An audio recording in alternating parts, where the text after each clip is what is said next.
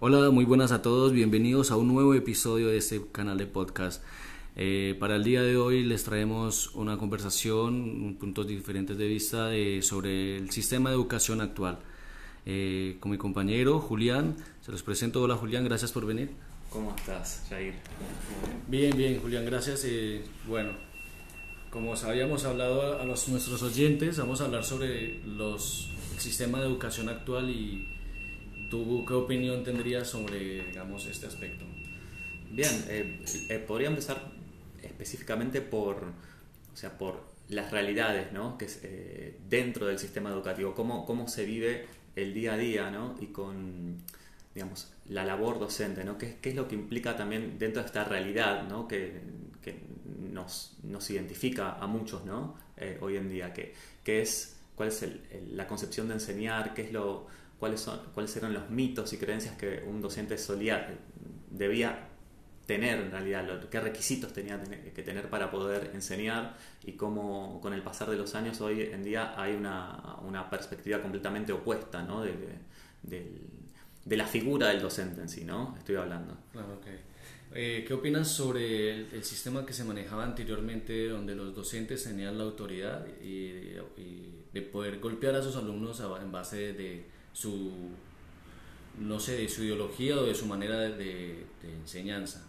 Sí, sí, sí. A, digamos, a fines de, de, 1800, eh, lo que se puede ver dentro ¿no? de esa época era que la figura del profesor siempre era una figura, eh, digamos, imponente, un, un, ejemplo a seguir, ¿no? que hoy lo sigue siendo, de hecho, pero tenía como ese modelo y enseñar en realidad pasaba por, eh, más que nada por por una serie de, creencias ¿no? que eh, tienen que ver más que nada con lo que es el, condicionamiento operante, ¿no? que ese tipo de prácticas se, se, vieron, se vieron reflejadas en distintos aspectos de la enseñanza.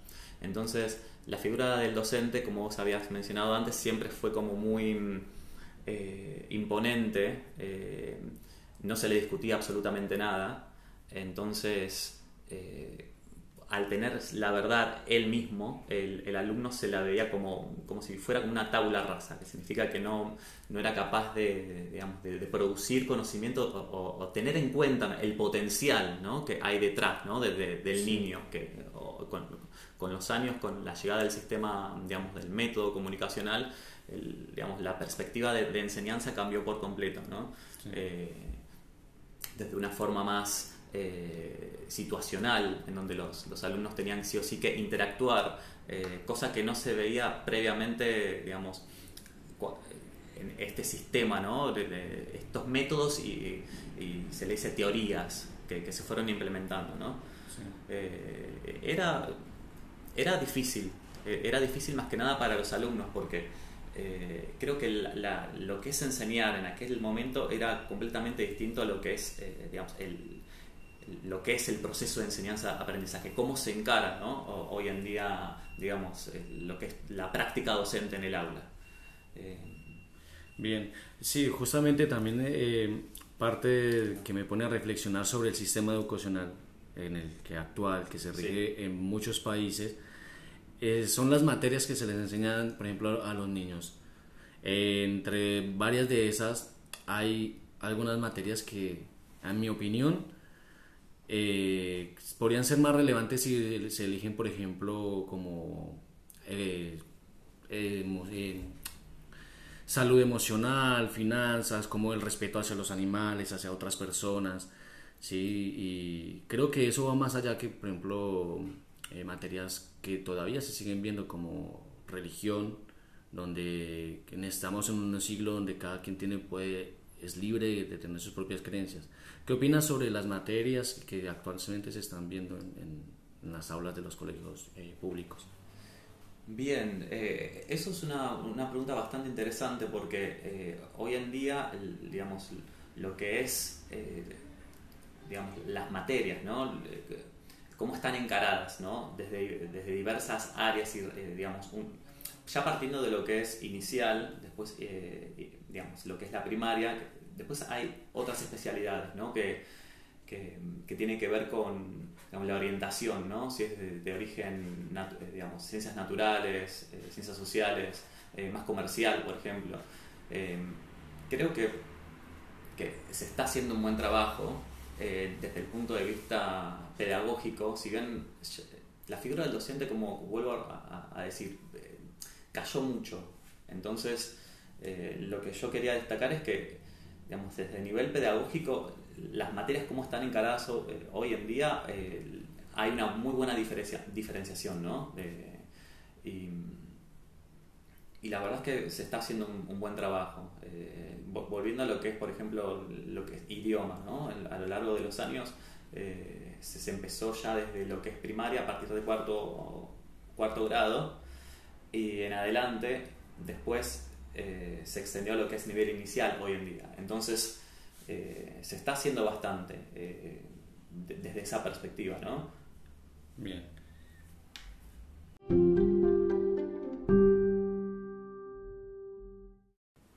Bien, Anteriormente estábamos hablando sobre varios temas como por ejemplo cuando eh, materias que se estaban viendo y materias un poco más importantes, lo que ha pasado el cambio de lo que son los docentes y actualmente también se pueden ver varios inconvenientes y problemas que se, presentan eh, diferentes factores en, las escuelas como eh, el bullying, como el maltrato, la falta de respeto. ¿Qué me puedes decir al respecto?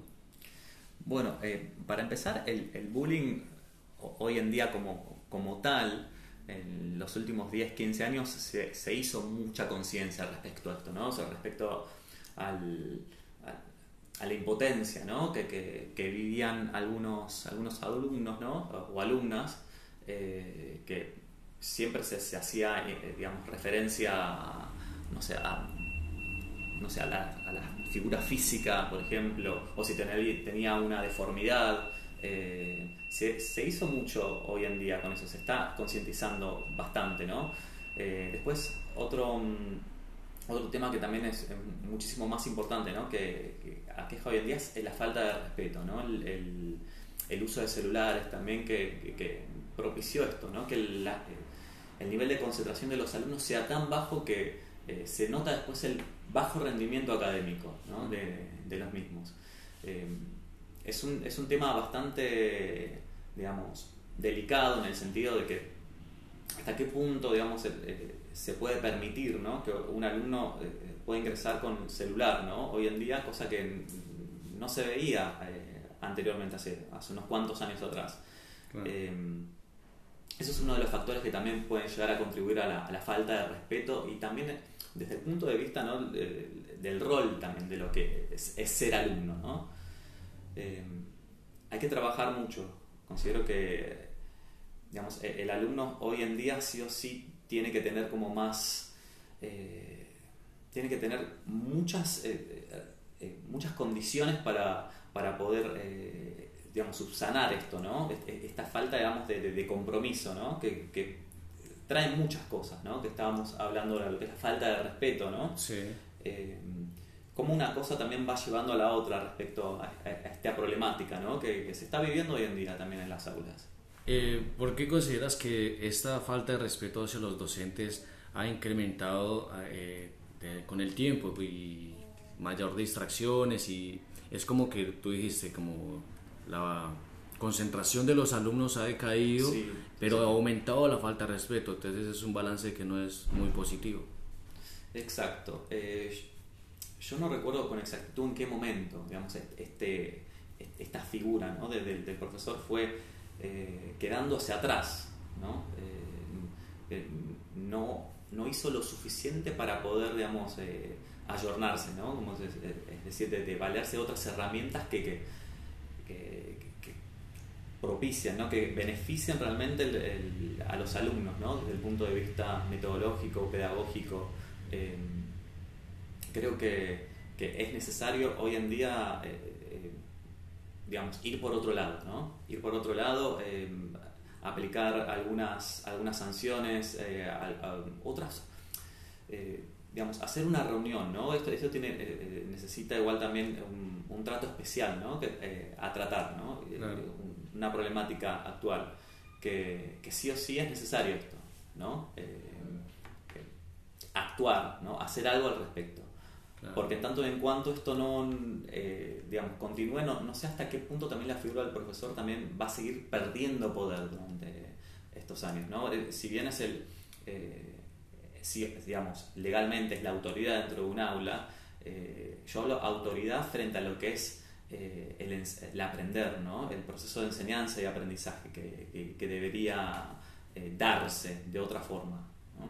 ¿Crees que esta falta de autoridad también eh, sea por gran parte del aspecto político que pase el país, o por ejemplo sus dirigentes, o bien sea directivos de la institución, o la Secretaría de Educación que le haga perder esa autoridad? Yo creo que igual la, la política eh, indirectamente también lleva a, ¿no? a, a, un modelo de sociedad que, digamos, que reproduzca estas conductas, ¿no? que esté, digamos, a ver, si, vamos atrás con el tema de los planes sociales, eh, creo que se hizo un gran mal, digamos, al, a la sociedad, ¿no? Esto de, la cultura del no trabajo, ¿no? De, de no, no digamos, cargar al hombro las responsabilidades que, que, conlleva, ¿no? De lo, que es vivir en sí, ¿no?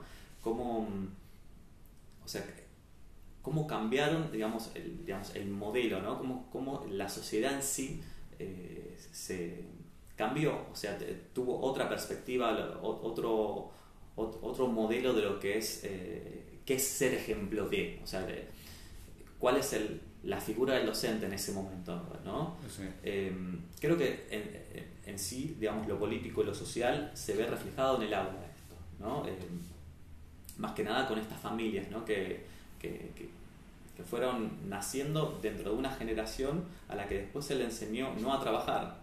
Entonces creo que eh, en gran parte eso también influye, ¿no? Que eh, estas problemáticas como lo que es la falta de respeto, eh, el abuso, el maltrato, bueno, lamentablemente se tenga que vivir esto. Claro. Y, por ejemplo, ¿tú qué podrías opinar o qué podrías decir? ¿Cómo podríamos mejorar este, esto que está sucediendo con los docentes, donde se les está perdiendo eh, el valor, la autoridad, y que sabemos que es una herramienta para el futuro de, de, la humanidad en sí, porque están, la educación de todas las personas se pasan por medio de sus manos, pero si no se les está apoyando, ¿cómo podría el mundo dar un giro para que esto cambie en beneficio para todos? Absolutamente, yo, eh, eh, eh, como estás diciendo, ¿no? la palabra de beneficio, ¿qué es lo que digamos, lo que a uno lo beneficia, al otro a lo mejor no? Entonces, esto igual tiene que ver con, digamos, con una problemática que va más allá de lo social. Lo político a lo mejor también eh, eh, va a estar y está influyendo hoy en día esto, ¿no? pero creo que eh, se necesitan otros tipos de políticas, ¿no? de, de, de, digamos, generar digamos, un cambio tal, pero esto igual también tiene que bajar, tiene que bajar en realidad de lo que es el Ministerio de, Educación, ¿no? hacer una modificación a la, a la ley de educación si es posible, si es necesario también, ¿no? para que, para que el docente, lo que es el, el, sistema educativo en general, ¿no? Eh, cambie pero para bien, ¿no? Para, para beneficio ¿no? de, lo que son los alumnos, lo que es, eh, que es realmente lo que se lleva ¿no? el alumno cuando, cuando sale de un aula hoy en día. Eh, pero bueno, esa es mi, mi, perspectiva. Bien. bueno, vamos ahora a una pregunta, por ejemplo. ¿Qué nos podría decir Tú como experiencia como docente, coméntanos cuál fue tu mejor y peor experiencia. Mi mejor experiencia. Eh, sí, como docente. Eh, me gustaría igual volver al, momento en el que estaba haciendo mis prácticas, ¿no? Eh, creo que una de las mejores experiencias, porque yo sé que tengo más, pero ahora me viene a la, mente esta, fue cuando estaba haciendo mis prácticas en el nivel inicial sala de 5. Y, y, la verdad es que no era mi primera vez, o sea, eh, frente a un grupo tan, digamos, tan pequeño, ¿no? Tan con, digamos, todas las, las, propuestas que uno tenía que llevar al aula tenían que ser completamente distintas a lo que uno estaba acostumbrado, por ejemplo, darle clases a empresas o alumnos eh, o a grupos.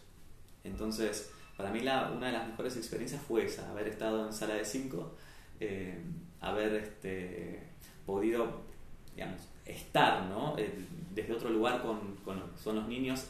Yo estaba, durante mis prácticas estaba siendo acompañado también por otros docentes estaban ahí, lo cual también eso ayuda mucho, ¿no? A, que, a que uno se vaya sintiendo a gusto.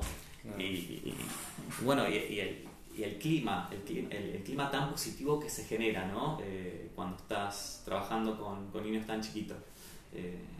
Es, es, otro tipo de, digamos, de relación, ¿no? Eh, completamente distinta. Para mí fue, pero eh, fue, bastante emocionante desde el punto de vista, eh, digamos, pedagógico, pedagógico, didáctico también, ¿no?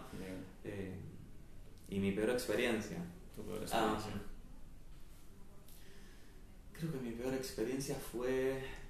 Sí, sí, sí, sí. Cuando había empezado a trabajar en una escuela privada, recuerdo que, bueno, los chicos estaban portando muy mal, no me acuerdo por qué motivo, eran, mis primeros, digamos, empleos, ¿no? Eh, digamos, dentro de lo que es el sistema educativo, las primeras escuelas a las que estaba asistiendo. Y, recuerdo que una de las, de las niñas estaba peleando con, con otra y intervine ahí porque me estaban interrumpiendo la clase y, no reaccioné de buena manera, le ve la voz y, y la niña en un momento mm, seguía digamos, molestando, estaba no, no, recuerdo exactamente qué era lo que estaba sucediendo, pero estaba interrumpiendo la clase, definitivamente. Y bueno, yo sin querer me acerqué, me acerqué, eh, bueno, le toqué el cuaderno y ella sintió que como que le había tocado la mano, me dice, no me toques. Y, fue un poco raro, fue una situación rara porque eh, no, no, debí, digamos, acercarme tanto, a lo mejor, eh, haber, haber sido a lo mejor más flexible o encararlo, ¿no? El, asunto con firmeza, ¿no? Cuando, cuando este tipo de alumnos está constantemente interrumpiendo y, causando caos, ¿no? en, el aula. Así que para mí sí fue una experiencia media fea. no, no, eh, no. sé para qué me hiciste acordar, bueno.